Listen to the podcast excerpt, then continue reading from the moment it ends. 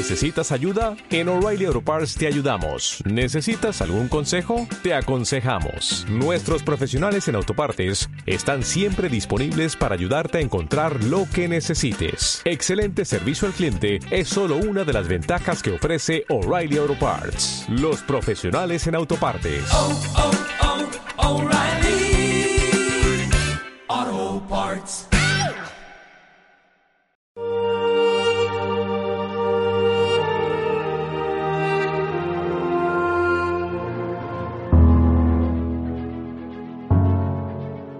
En aquel tiempo Jesús y sus discípulos llegaron a la otra orilla del mar, a la región de los Gerasenos. Apenas desembarcó, le salió al encuentro de entre los sepulcros un hombre poseído de espíritu inmundo. Y es que vivía entre los sepulcros, ni con cadenas podía ya nadie sujetarlo. Muchas veces lo habían sujetado con cepos y cadenas, pero él rompía las cadenas y destrozaba los cepos y nadie tenía fuerza para dominarlo. Se pasaba el día y la noche en los sepulcros y en los montes, gritando e hiriéndose con piedras. Viendo de lejos a Jesús, echó a correr. Se postró ante él y gritó con voz potente, ¿Qué tienes que ver conmigo, Jesús, Hijo de Dios Altísimo? Por Dios te lo pido, no me atormentes. Porque Jesús le estaba diciendo, Espíritu inmundo, sal de este hombre. Y le preguntó, ¿cómo te llamas? Él respondió, me llamo Legión, porque somos muchos. Y le rogaba con insistencia que no los expulsara de aquella comarca. Había cerca una gran piara de cerdos haciendo en la falda del monte. Los espíritus le rogaron, envíanos a los cerdos para que entremos en ellos. Y él se lo permitió. Los espíritus inmundos salieron del hombre y se metieron en los cerdos, y la piara, unos dos mil, se abalanzó, acantilado abajo al mar, y se ahogó en el mar. Los porquerizos huyeron y dieron la noticia en la ciudad y en los campos, y la gente fue a ver qué había pasado. Se acercaron a Jesús y vieron al endemoniado que había tenido la legión sentado, vestido y en su juicio, y se asustaron. Los que lo habían visto les contaron lo que había pasado al endemoniado y a los cerdos. Ellos le rogaban que se marchase de su comarca. Mientras embarcaba, el que había estado poseído por el demonio le pidió que le permitiese estar con él, pero no se lo permitió, sino que le dijo, vete a casa con los tuyos y anúnciales lo que el Señor ha hecho contigo y que ha tenido misericordia de ti. El hombre se marchó y empezó a proclamar por la Decápolis lo que Jesús había hecho con él. Todos se admiraban. Palabra del Señor. Gloria a ti, Señor Jesús.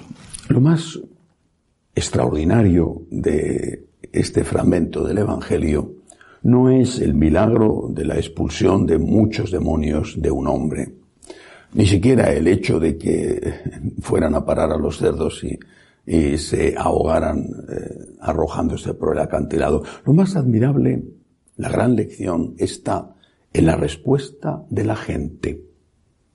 Nuestro Señor empezó a hacer milagros, lo sabemos, por eh, petición de su madre, la mediadora, la Virgen María, en Cana de Galilea. Los milagros eran el sello de autenticidad. Si él predicaba cosas que suponían modificaciones en la vieja ley judía, lo hacía de parte de Dios y Dios estaba con él y ese certificado era el milagro. Había compasión hacia la gente que sufría y había demostración de que lo que Cristo enseñaba era de Dios. El milagro era la demostración. Eh, de los tres años de vida pública aproximadamente, quizá un poco más de la mitad aproximadamente también, nuestro Señor hizo muchísimos milagros. El, la cumbre, el cenit, fue el de la multiplicación de los panes y los peces. El Evangelio nos enseña que después de ese inmenso milagro, la gente le buscó para hacerle rey y él se retiró. E incluso cuando le encontraron se enfrentó con ellos y les dijo, os aseguro, me buscáis porque habéis comido pan hasta saciaros. Pero cuando hacía milagros, la gente le buscaba. Al principio por su enseñanza y después cada vez más por el interés. Hazme un milagro, cúrame o ayúdame con este problema, hazme un milagro. Bueno, nuestro Señor a partir de ahí empezó a reducir el número de milagros, siguió haciéndolos hasta el último momento, por ejemplo la curación del siervo eh, del sumo sacerdote en el huerto de los olivos cuando San Pedro le cortó la oreja. Pero redujo el número de milagros para que la enseñanza ocupara el primer lugar y la gente le buscara por la enseñanza, que es para lo que él había venido y no para solucionar un problema concreto. En todo caso, el milagro atraía a la gente, Iban desde lejos y desde luego cuando llegaba una población todo el mundo acudía y ponían a sus enfermos sus problemas, a veces con la esperanza de que incluso su sombra, tocando a los enfermos, les curara. Lo extraordinario de este milagro es que sucede al revés. Dice el evangelista que la gente se acercó a él asombrada y llena de miedo, y le dijo que se marchara del pueblo. Dice que le rogó porque tenía miedo, le rogó, le pidió que se marchara. Ha hecho un milagro y la gente quiere que se vaya. Lo normal hubiera sido, ha hecho un milagro y la gente agradecida o interesada acude presentando tantos problemas y tantas peticiones, no solo de salud, por primera vez hace un milagro y la gente le dice que no le quiere. ¿Por qué? Porque el milagro, hasta ese momento, era gratis total. El Señor lo único que exigía era la fe, pero eso no costaba dinero. Tenían o no tenían fe, a veces poca. Con la fe, sobre la base de la fe, el Señor hacía el milagro. Pero en este caso, sí que les cuesta dinero y eso ya no están dispuestos a pagarlo. Cuando yo era un joven seminarista, me contaron una historia, es una historia inventada, por supuesto, pero era una historia que tenía, tiene mucha sustancia. Un señor devoto de San Antonio, en aquella época todavía había mucha gente devota de San Antonio, yo también le tengo devoción. Un devoto de San Antonio acudía a la iglesia donde había una imagen del santo, acudía con frecuencia. Que me toque la lotería. Al día siguiente, que me toque la lotería. No le tocaba la lotería. Una y otra vez, día tras día. Que me toque la lotería. El Señor iba cada vez volviéndose más agresivo hacia el santo.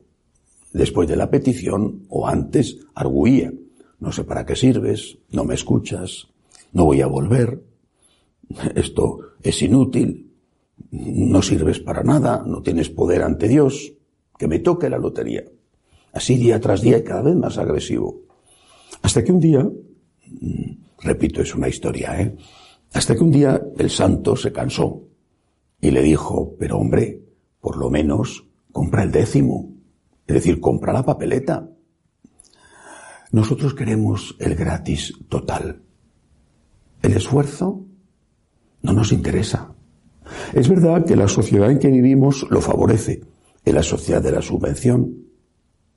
En países, pongo por ejemplo el caso de España, ya los niños, los adolescentes tienen que pasar de curso. No importa las asignaturas que tengan suspendidas, o al menos tienen que pasar con muchas asignaturas suspendidas. Eso por no hablar de las coacciones y de las amenazas, incluso a veces físicas, a los profesores si suspenden alguno. Y no solo por parte de los alumnos, sino a veces también por parte de los padres.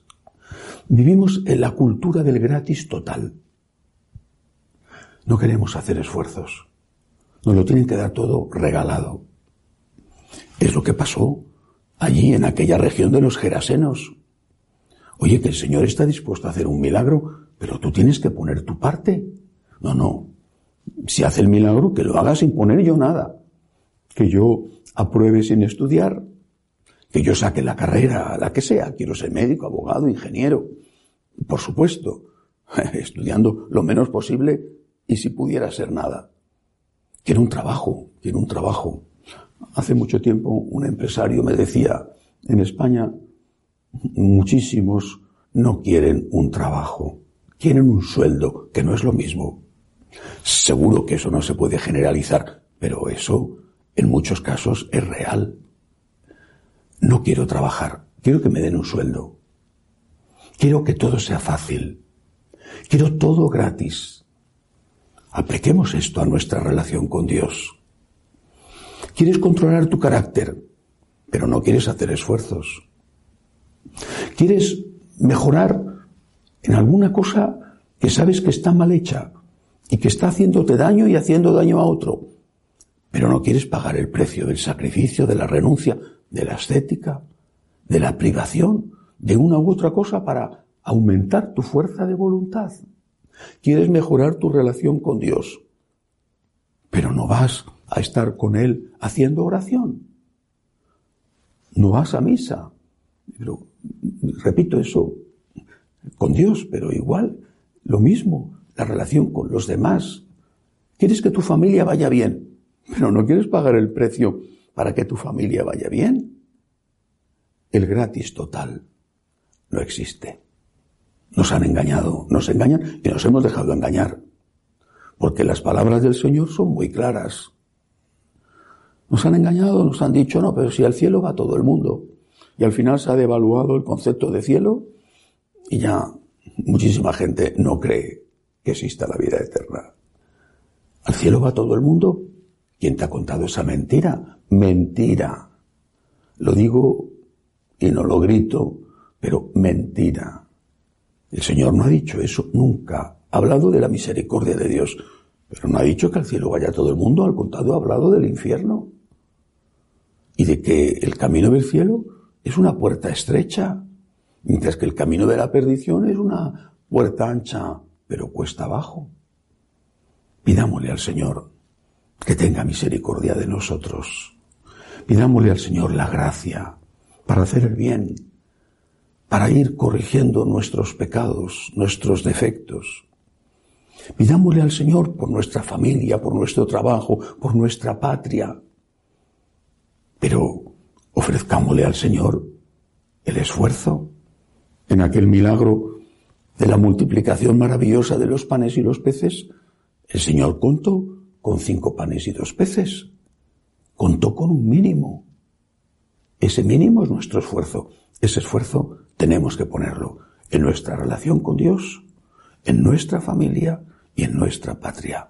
Que así sea.